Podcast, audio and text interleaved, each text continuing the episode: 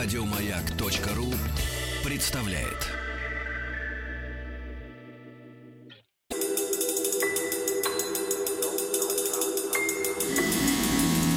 Объект 22.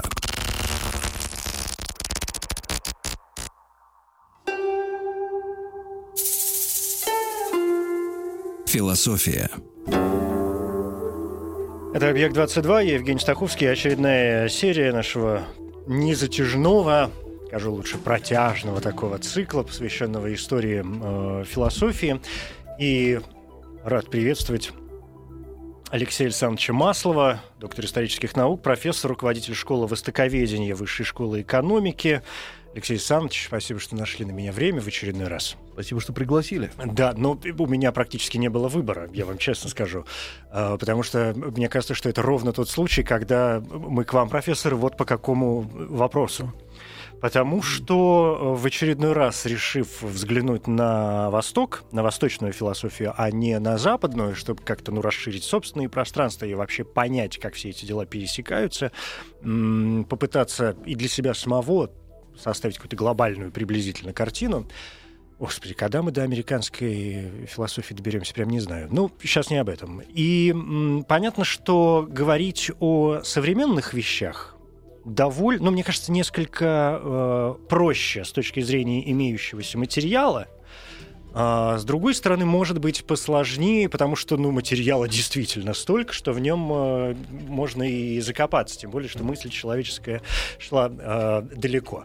Если говорить о древних вещах, то, э, опять же, кивая на западную философию, ну, понятно, что там Греция у нас э, в главе угла, и с этими делами мы так худо-бедно разбираемся. В общем, там приблизительно все понятно но я как-то не то чтобы отдаю себе отчет, но подозреваю, что на Востоке наверняка тоже было что-то э, древнее. И мне бы, честно говоря, с вами очень хотелось сегодня поговорить про древнюю, но в данном случае, наверное, все-таки китайскую, да, философию, и я сразу хочу оговориться, я, наверное, как-то выйду за академические, что называется, рамки установленные, и вы меня сейчас поправите наверняка сразу. То есть, что я мыслю под понятием древняя китайская философия?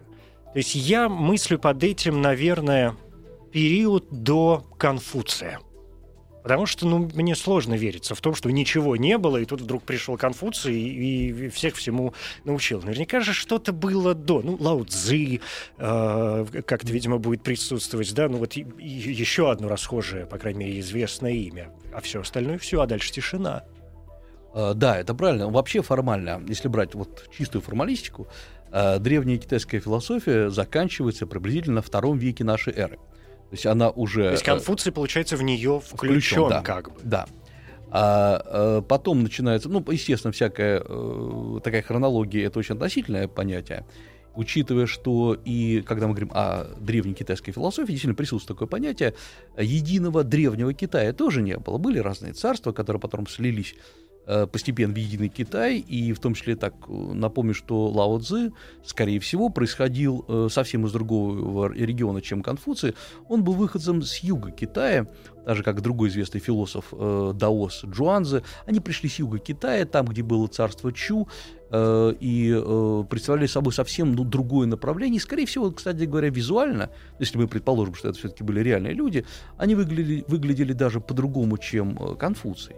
А подождите, то есть Лао Цзи мог быть нереальным человеком? Э, да, э, по крайней мере, тот Лао Цзи, которого мы э, знаем, и который описывает Сыма Цянь, это историк первого века до нашей эры, то есть отец китайской истории, скорее всего, в его описании присутствует как минимум два или три конфу, Лао Цзи, которые слились воедино, и которым приписаны разные истории. Кстати, напомню, как это все происходило. Есть история, что Конфуций встречался с Лао Цзи. Это история... Напомним, что это где-то 5-6 век Абсолютно до нашей эры. Да, да, да, 6-5 века до нашей эры. И э, есть несколько изложений этой истории, совсем разные.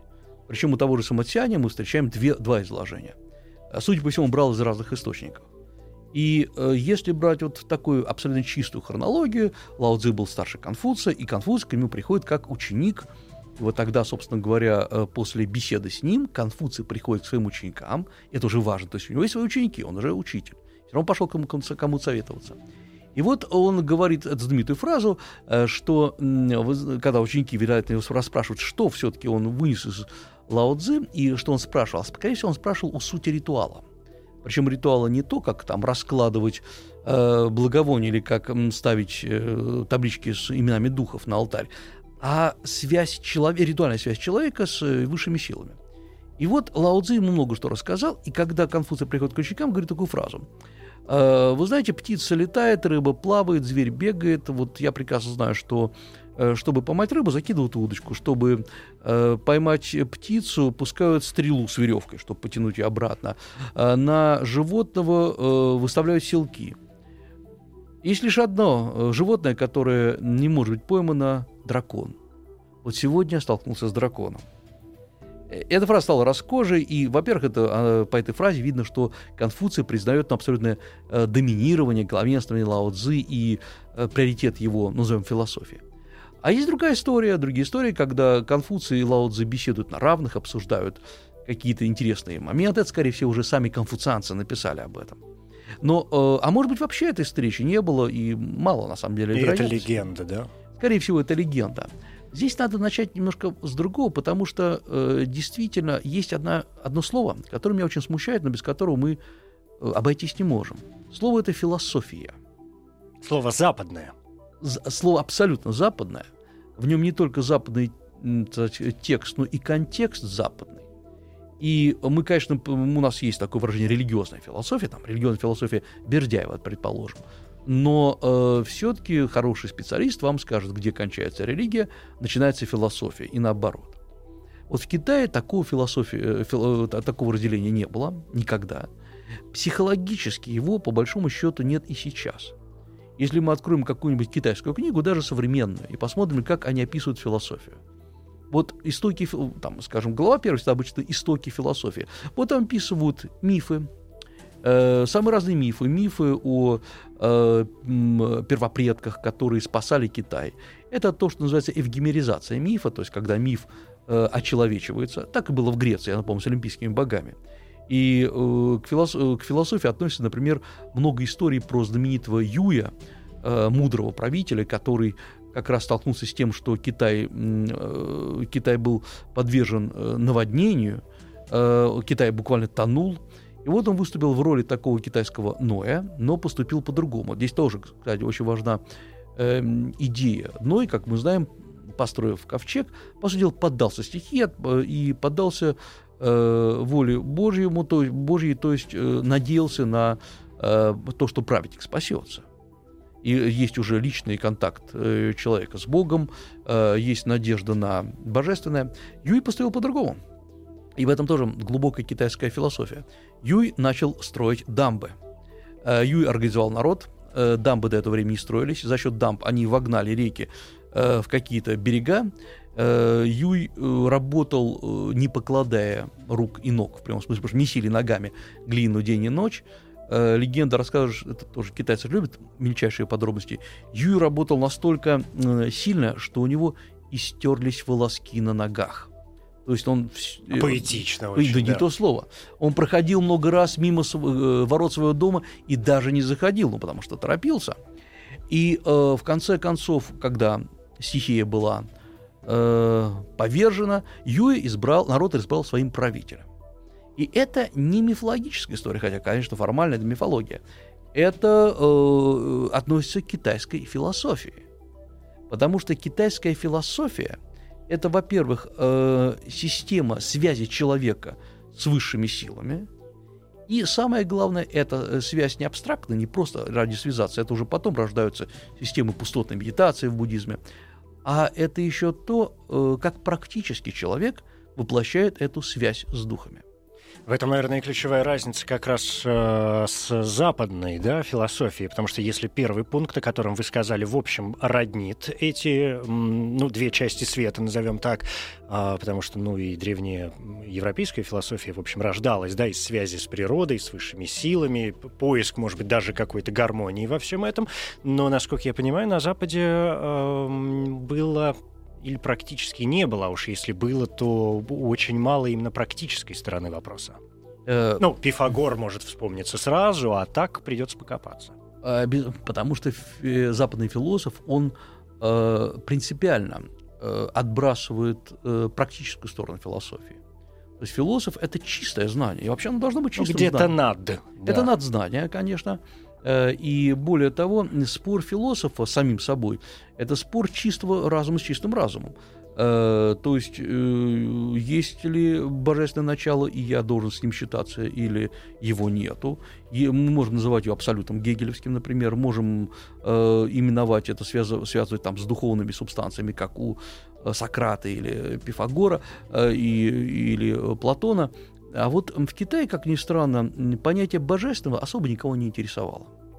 Вот, вот в этом парадокс, потому что важно не как он или оно выглядит, Э, никто не рисовал э, Бога никаким, ни, никоим образом, а важно, как этим пользоваться. То есть утилитарность знания важнее его э, классического, классической чистоты. И я даже покажу, вот в принципе, э, есть одна интересная вещь, которую э, я много раз подмечал, задал этот вопрос многим западным специалистам по китайской философии. Мы все знаем Конфуции, Лао Цзэ, о котором мы, может, еще, еще поговорим. Ну вот это есть некие теории. И вот мы смотрим археологические находки. Смотрим кувшины, вообще, это огромный бронзовый комплекс Китая, который начинается в среднем с XI века до нашей эры, и его застает и Конфуций в шестых, э, там, пятых, четвертых веках, э, от маленьких э, бронзовых изображений до гигантских абсолютно в рост человека сосудов, треножники, четырехножники. Там всегда изображены какие-то странные существа – Обычно это существо с большой головой, то ли с рогами, то ли с какими-то ушками на голове, с огромной челюстью. Некоторые считают, что просто рот так широко открыт, другие считают, что это зубы. Это такая, э, такой, это как украшение, одновременно как рисунок. И э, это существо как называлось? Оно повторяется в разных э, вариациях, на разных кувшинах, причем везде от сторон от этого кувшина э, сосуда до, например, изображения на ножках этого сосуда. И главный вопрос, а кто это, что это такое? Как оно называлось? Зачем? В него, оно одно и то же, это э, существо. Как в него верили? Может быть, это и был древний бог без такого названия?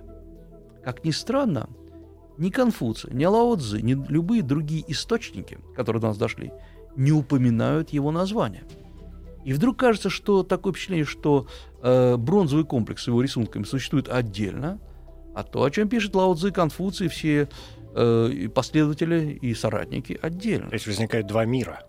Два мира. Э, скорее всего, здесь много есть предположений, что к чему, но есть одна интересная вещь. До нас не дошло ни одного описания древнего ритуала вообще. Скорее всего, например... Ритуала мифологически-религиозного вы имеете? Да вот что они угу. делали с этими кувшинами? Э, например, некоторые исследования, скажем, э, кувшины, исследуемые в Британском, Британском музее, э, показали, что там находилась кровь, скорее всего, человеческая. То есть это были, конечно же, ритуальные жертвоприношения, и древние ритуалы были кровавыми. Но жертва приносится кому-то. Как оно называлось? Чем оно занималось? было ли оно одно едино, то есть был ли зарождающийся монотеизм, или э, это приносили местных духом. Духом кого? Э, это ничего не известно. У нас встречается, например, у Конфуции э, в Лунью, это трактат, который приписывается ученикам Конфуция, созданный по мотивам того, что говорил Конфуций, есть упоминание странных названий духов, там Ао, Оу, что это всего лишь название. Более того, мы не очень уверены, что именно так читались древние иероглифы. Мы знаем лишь одно. Действительно, весь э, древний э, религиозный, религиозный философский комплекс Китая приблизительно до третьего века, он имеет стабильный набор изображений. Э, потом уже вот это существо, позже, приблизительно в 12-13 веке, его стали, звать, э, стали называть э, Таоте, дословно обжора из-за вот этого огромного такого рта. Как он назывался в древности, еще раз говорю, мы не знаем.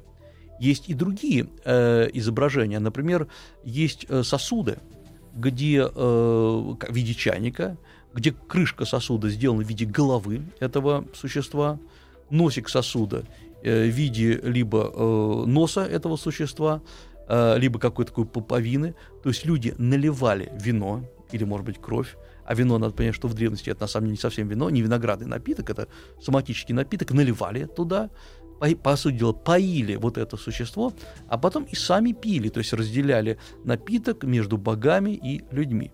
И опаивали сами себя, ну и в конце концов, скорее всего, входили в такой э, экстаз, экстаз, да, да? экстаз, да. Э, вот, безус, э, было понятие неба. Небо это было человек с большой головой обычно изображался. И, скорее всего, как можно предположить, это не совсем то небо, которое, когда, скажем, в западной философии человек восклицает, восклицает «О небеса!» Небеса прогневались на меня. Скорее всего, понятие неба, тхен по-китайски, э, изображалось в виде человека, шамана, который надел на голову огромную маску. Мы сегодня можем встретить такие масочные танцы в Тибете, тибетские вот эти вот масочные танцы. Э, скорее всего, вот под названием Тхен – понимался шаман, который находится в, на момент перехода между земным миром и тем миром. А с другой стороны... То есть он устанавливает связь. Да, это и, собственно, переход, такая лиминальная личность, то есть личность, живущая на э, грани между эти, этим, тем и этим миром. Вот весь этот комплекс, мы его называем обычно архаический комплекс, он довольно тесно зафиксировался э, в э, китайской традиции. Например, многие сегодня современные китайские узоры, абсолютно нерелигиозные, которые вы можете встретить на стенах домов, на кувшинах, они как раз изображают вот этого уже сильно модифицированного Тяо-Те, который был э, в древности. Есть еще одна интересная особенность всего этого. Дело в том, что долгое время китайские ученые утверждали, что религиозный комплекс, религиозно-философский, был один. Потому что кругом встречаются одни и те же изображения. На юге Китая, на севере Китая, поэтому, кажется, вот все было едино. Кругом все вырезали или отливали одних и тех же существ. Буквально э, вот э, в последние несколько лет э, группа британских ученых, как принято вообще у нас, британские ученые установили, хотя они в основном эти британцы были китайцами, что э, китайцы делали одну большую хитрость. Э, э, все эти сосуды изготавливались в одной-двух местностях в Китае, а потом экспортировались. Э, бронза, как известно, стоит у нас, это что-то медь, олово, там свинец, э, и там, где были залежи олова, бронзы, свинца, меди, свинца, была временная столица. Там изготавливали все вот эти вот ритуальные сосуды. Как только они вырабатывали все полезные ресурсы, они переезжали, столица переезжала. И вот таким образом э, все это экспортировалось в разные регионы Китая, где не умели отливать такие вещи или просто не было э, мастеров. Большой хороший бизнес. Это, это и был, собственно, основной бизнес. Э, потому что многие спрашивали, а почему китайские древние столицы постоянно переезжают? Казалось бы, войн нету. Э, а потом казалось, что это не столицы. Это, по сути дела, центр изготовления ритуальных, ритуальных сосудов. И в данном случае понятно, что ритуальный сосуд это не просто там бронзовый кувшин, это способ умиротворить, утихомирить духов. Без него это инструмент, без которого вы ничего не сможете сделать. Там Конфуций восхищается каким-то гигантским сосудом, который уникальный стоит там в храме, которому поклоняются. Казалось бы, это сосуд, пойди, изготовь такой же. Нет. Сосуд — это вот, грубо говоря, как икона, это не то же самое, что ты сел на куске дерева, нарисовал изображение. Есть некий там ритуальный подтекст у этого дела. А, и вот поэтому мы, когда говорим, что в Конф... у Конфуция уже очень мало рассказывается о духах, Конфуций начинает говорить о других понятиях. Он начинает говорить не о том, какие духи, а о том, каким должен быть человек в этом духовном мире. Вот это и есть начало, конец архаической философии и начало в ту пору современной. Но тут, мне кажется, есть важный момент относительно Конфуция и Лао Цзы. Да, да неважно, не существовал на самом деле mm-hmm. или нет. Mm-hmm. То есть, если я правильно понимаю, и Лао Цзы, и Конфуций, помимо м, такой какой-то созерцательной деятельности, в общем, являются основателями школ. Это учение помимо про простой, про простого, простой попытки понимания окружающего мира и взаимоотношений с этим миром. Ну, обычно, да, именно так считается. Хотя я думаю, что и Конфуцию, и Лао Цзы повезло именно потому, что их трактаты сохранились. Я полагаю, что таких школ было сотни, может быть, даже тысячи. Э, просто их ученики не записывали. И э, есть тому интересное доказательство. Например, у нас э, в древних трактатах встречаются названия разных философских имен, имен философов, а также э, какие-то цитаты из них. Но сами все тексты их не сохранились, то есть они были уничтожены. То есть мы знаем о том, что они когда-то были наверняка. И о чем-то говорили. И о чем-то говорили.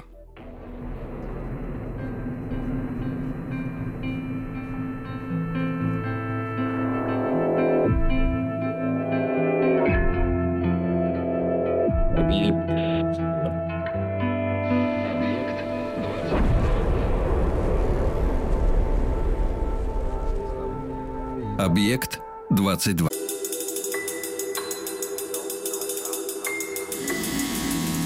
Объект 22.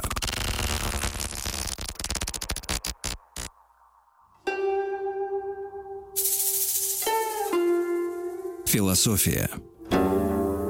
Это «Объект-22», я Евгений Стаховский, и сегодня о философии древнего Китая. Здесь Алексей Александрович Маслов, доктор исторических э, наук. Алексей Александрович, ну, я, в общем, в общих чертах, конечно, понимаю, да, и вы подтвердили это своим рассказом, что, безусловно, помимо Конфуции и Лао которых я в самом начале нашей беседы так немножечко отнес уже к, к понятным, что называется, школам, а, когда говорил о чем, наверное, мне представляется, мы будем говорить э, в рамках философии древнего Китая, и я понял, что, безусловно, существовали какие-то другие люди. Это, в общем, наверное, тоже совершенно стандартный момент. Людей на планете было много.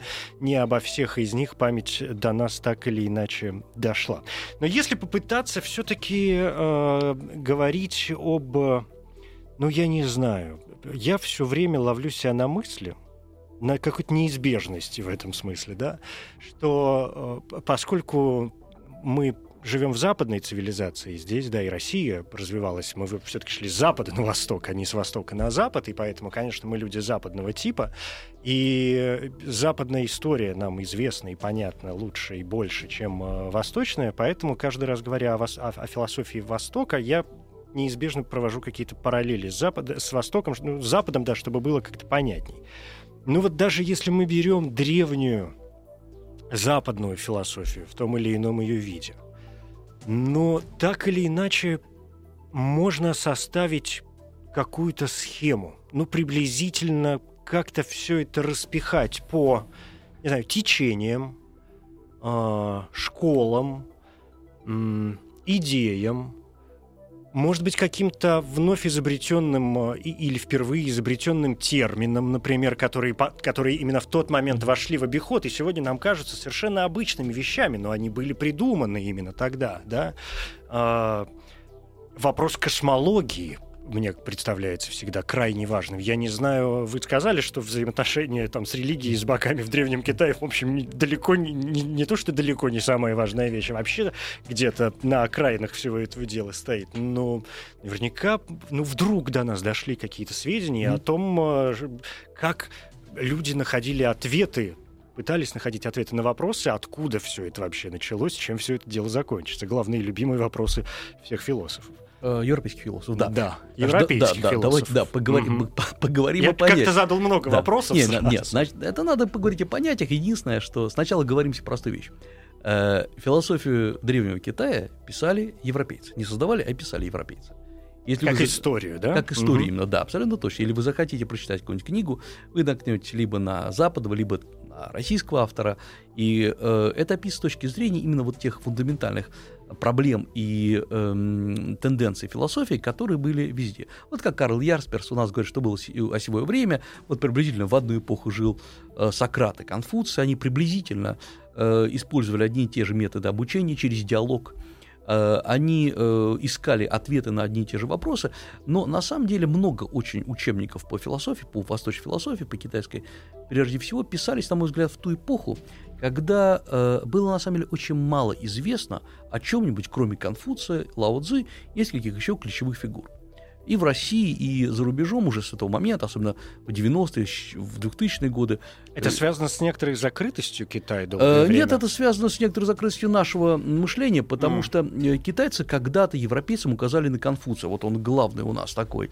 Э, и европейцы сказали, о, да, действительно, Конфуций главный. А мы как-то с вами уже говорили, что Конфуций и конфуцианство — суть разные вещи. Так же, как э, Лао Цзи, конечно, важная ключевая фигура, ну и много ли даосов по Китаю сейчас ходит? Не знаю. Да, Это вам виднее. Да, ну считается, что монашество даосского тысяч десять человек, то есть это ничто. А, а, ну, масса людей используют даосские верования. А, фэншуй, да, вот он вышел из даосизма. Китайская медицина вся вышла из даосизма. То, чем сегодня лечат или пытаются лечить, это даосская медицина. Но это не значит, что они даосы. И вот здесь надо для того, чтобы понять... Да, еще одна была очень важная вещь. Э, действительно, философов может разделить по школам. Есть э, натурфилософия китайская, э, вот конфуцианство. Это разделили их э, европейские философы, западные. китайцев не интересовали некоторые вещи, которые были действительно ключевыми в э, европейской философии. Это, во-первых, вопрос гносеологии, грубо говоря, познаваемости мира. Их особо не интересовал вопрос м, э, э, э, антологии, то есть бытийствования. А вот зато их интересовал вопрос аксиологии, э, вопрос э, ценностных категорий. Вот если, вот, грубо говоря, какими вообще категориями оперировали философы до Конфуция? Конфуция тоже. Главная категория была, одна из главных, категория гармонии. Это категория Х, мы сегодня ее так и переводим. И э, сегодня, когда Си Цзиньпин, нынешний лидер КНР, выступает, он говорит о необходимости социальной гармонии. Это очень тонкое понятие, потому что изначально социальная гармония, э, гармония это, гармо, это установление баланса самых разных сил на самых разных уровнях. Это значит, что в э, обществе может быть и плохое, и хорошее, и наводнение, и урожай, и убийцы, и э, гении. Небо может гневаться, человек может обижаться на небо. И вот эти многие силы приходят, в конце концов, в гармонию, в равновесие. Главное, чтобы никто не нарушал интереса другого. И вокруг вот этой гармонии э, строится в дальнейшем, на мой взгляд, э, основное течение китайской философии. Э, есть такая поговорка, она даже не поговорка, а фраза, которая вошла в поговорку, и которая переводится так. Э, гармоничные люди, но не тождественные. То есть не надо всех грести под одну гребенку, так же, как явление мира. Есть понятие тождественности или абсолютной похожести, по-китайски тхун. Вот люди могут быть не тхун, они могут быть не похожи, они вообще могут быть разными с точки зрения подходов к жизни, к, э, мы бы сказали, к вероисповеданию. Мужчины и женщины, конечно, не похожи друг на друга, но они должны быть гармоничны. То есть, как ни странно, Древний Китай допускал значительно больший либерализм э, с точки зрения подходов к жизни. Точно так же, как и разные учения, уже потом э, повторялось э, в Средневековье, что в Китае масса учений – Одни верят, э, уже тогда в Китай пришел и мусульманство, одни верят в Мухаммеда, другие считают, что э, лучше Будды ничего нет, не страшно. Главное, чтобы они все были в гармонии. Вот это сегодня стало социальной гармонией. Другая... Э, что вы имеете в виду под социальной гармонией? Социальной гармонии... Я приведу пример, я его часто э, там привожу, когда вот э, э, просят объяснить, что такое социальная гармония в Китае. Э, в Китае есть уголовный кодекс, как в общем кругом. Э, где э, наказание по некоторым статьям может быть от 10 дней до 5 лет. Кто устанавливает его? Устанавливает судья, исходя из принципов социальной гармонии. Здесь очень важно понять, что если э, изоляция этого человека на 5 лет не нужна, если мы видим, что он раскаялся, ну пусть он там 10 дней свои отсидит. Поскольку за, запереть его, это будет нарушение социальной гармонии. Да, я понимаю, о чем вы говорите. Вы знаете, вы когда вообще стали говорить о гармонии, не только социальной, а вообще, я вспомнил одну фразу.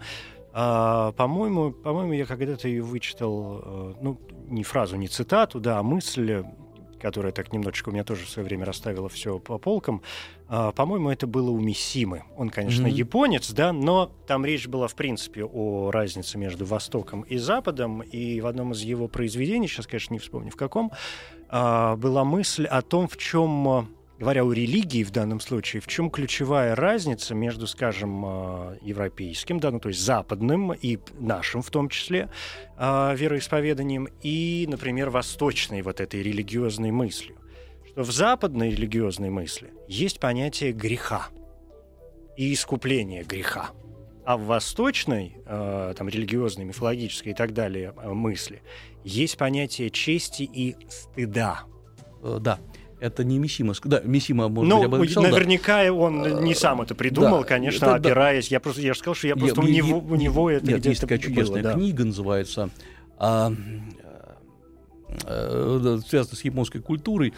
А, с головы не розы и крест, вот очень похоже, а, где говорят, что действительно Восток, Запад — это культура греха, нашего личного прегрешения перед Богом, мы с ним лично разбираемся, и э, я постоянно перед ним грешу, ну, в том числе и своими мыслями, а Восток – это понятие стыда и вины.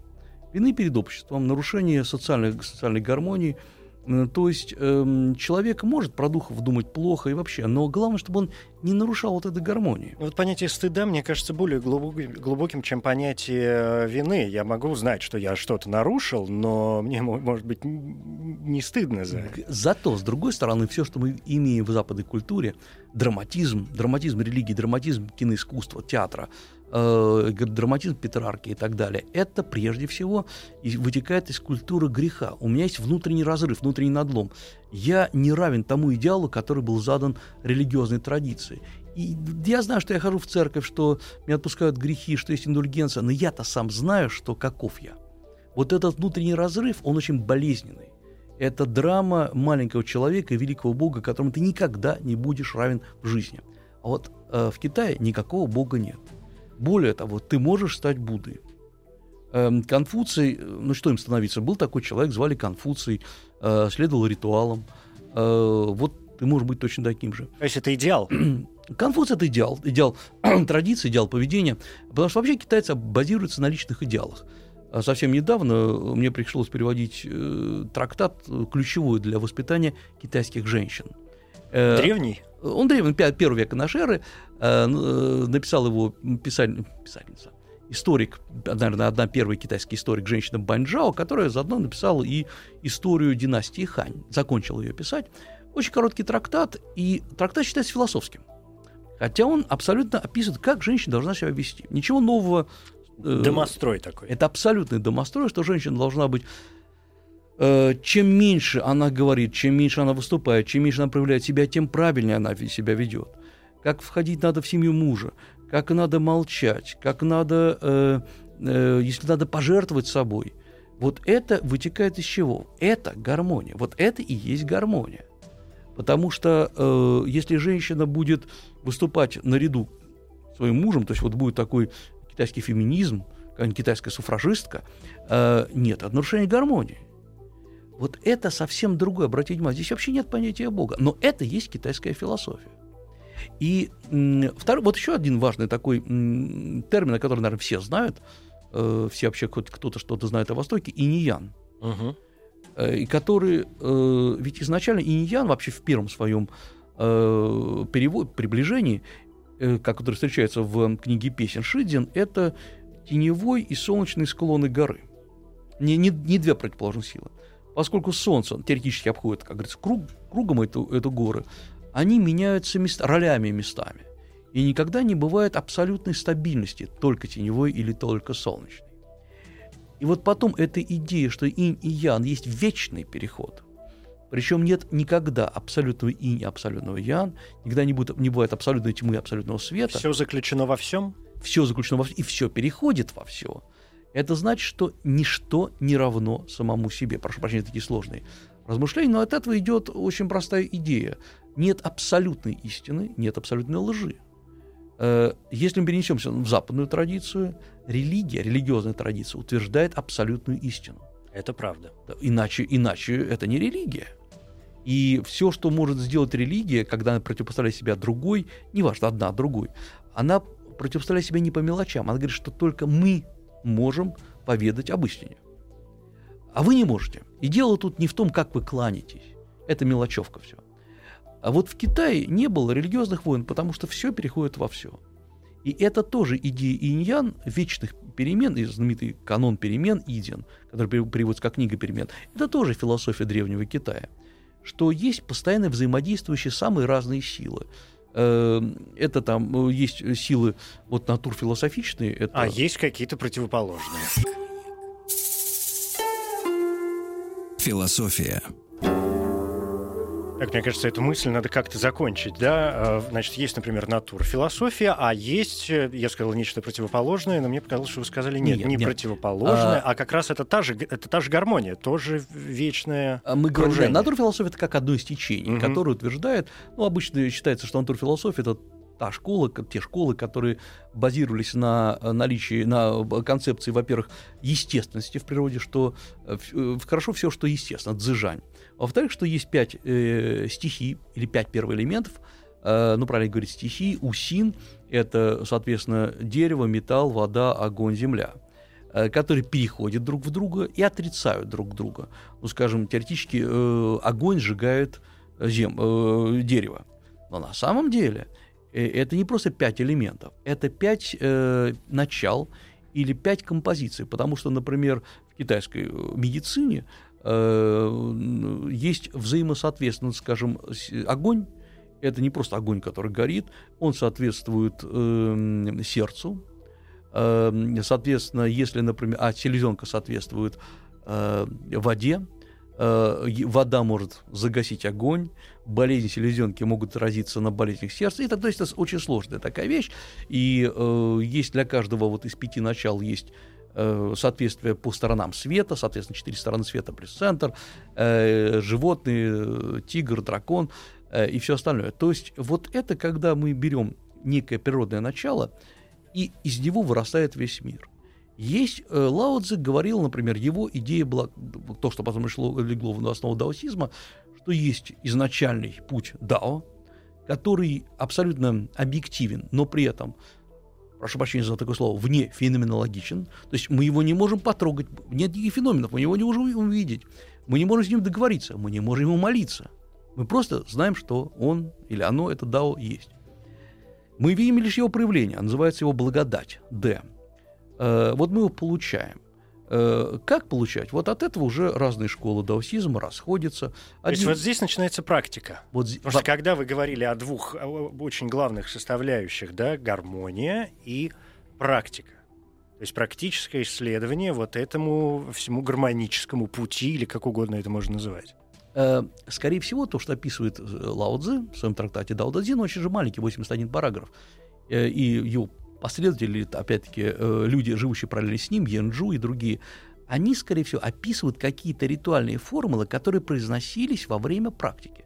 То есть практика не описывалась, а зафиксировались только ритуальные формулы. Вот, например, причем многие мысли, они очевидны и просты. Э, ну, они приблизительно так звучат, что э, начало и конец следуют друг за другом, то есть закольцовываются. Э, у Лао Цзи есть очень важная мысль, что понятие креативной пустоты, он объясняет это очень просто, что чтобы построить дом, ставят стены, но использование дома связано с пустотой внутри него. Чтобы сделать колесо, соединяют спицы, но использование колеса связано с пустотой между спицами. То есть у Лаудза есть такая креативная пустота, она похожа на понятие, и в этом плане связано еще с понятием сознания человека, кувшин. Кувшин, куда можно налить все, что угодно. Можно вино, можно воду, э, можно всякую грязь налить. Э, то есть э, сам себе кувшин не определяет, что туда может быть налито. Вы клоните к тому, что и человек — это наполненный сосуд?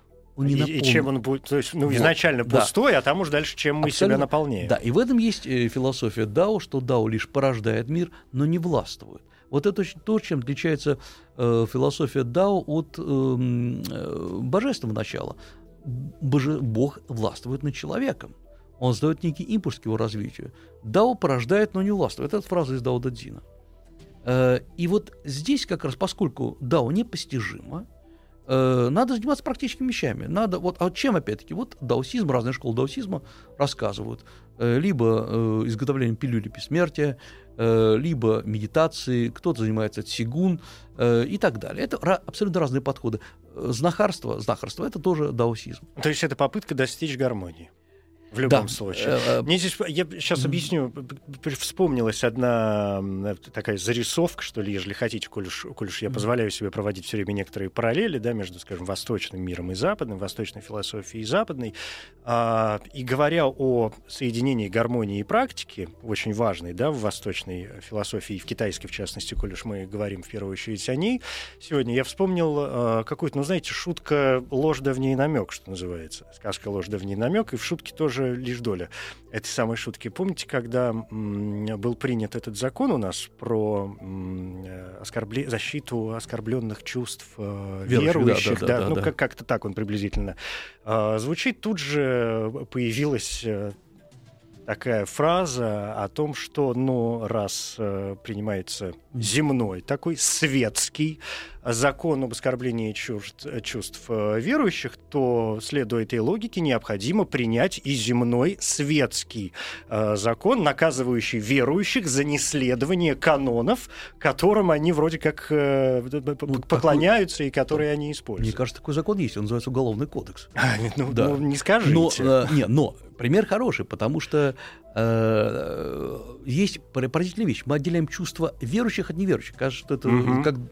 Ну, д- это д- не мы, это там они Два разных отделяют. биологических Да, да, вида. да. На самом деле в Китае и вообще в восточной практике такой закон невозможен, потому что верующих в чистом виде нет. Нельзя оскорбить буддиста, нельзя оскорбить, вот как сказать, конфуцианца, как оскорбить даоса, сказать, что Лао Цзэ не было, да ему наплевать. Ну, ну, я, это, да. я, я, честно Да, говоря, и в да, да. западной традиции не очень, ну, в смысле, в данном Да. случае в российской традиции не понимаю, как можно оскорбить верующего, но Эм, как раз в российской традиции, в западной традиции верующий можно оскорбить, потому что вся его вера базируется на догматах. А вот в, в восточной традиции нету догматов. Догматы — вещи незыблемые. Каноны, их можно, там, скажем, на поместном соборе изменять. Это, то есть это как бы э, продукт коллективного исторического разума. Догмат нельзя изменить. Нельзя изменить догмат э, о э, непорочном зачатии и о рождении Иисуса. Нельзя изменить догмат о том, что Иисус э, восстал из мертвых, иначе тщетно будет молитва наша, говорит апостол Павел. А, а то, что вы можете сказать, что Лао Цзы не было такого человека, да и ну его. И не было, и все, да. да и ладно, Да, ну и что теперь?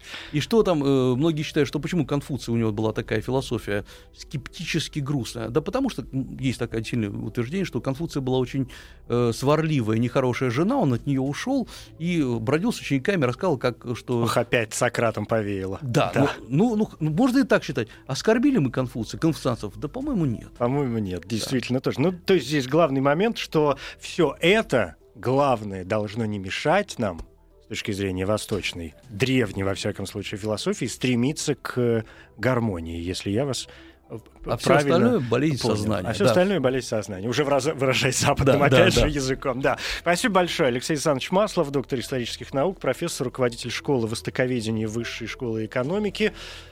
Э, даже не надеюсь, а уповаю, что не в последний раз. Спасибо. Спасибо.